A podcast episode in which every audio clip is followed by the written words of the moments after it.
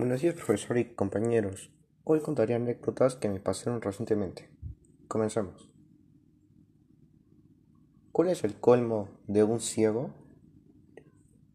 Enamorarse a primera vista. Ahora contaré dos anécdotas que me pasaron.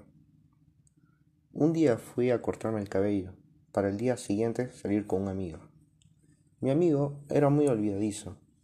Al día siguiente, cuando nos encontramos, mi amigo no me reconocía. Hasta pensaba que era un desconocido. Pasó un tiempo y recién se dio cuenta que era yo. Vamos con el segundo anécdota. En, en verano planeábamos ir a la playa mi familia y yo. Mucho pensaba en la sombrilla, en llevarla para cuando estemos ahí. Pensaba demasiado en eso que cuando llegó el día terminé olvidándome. Gracias.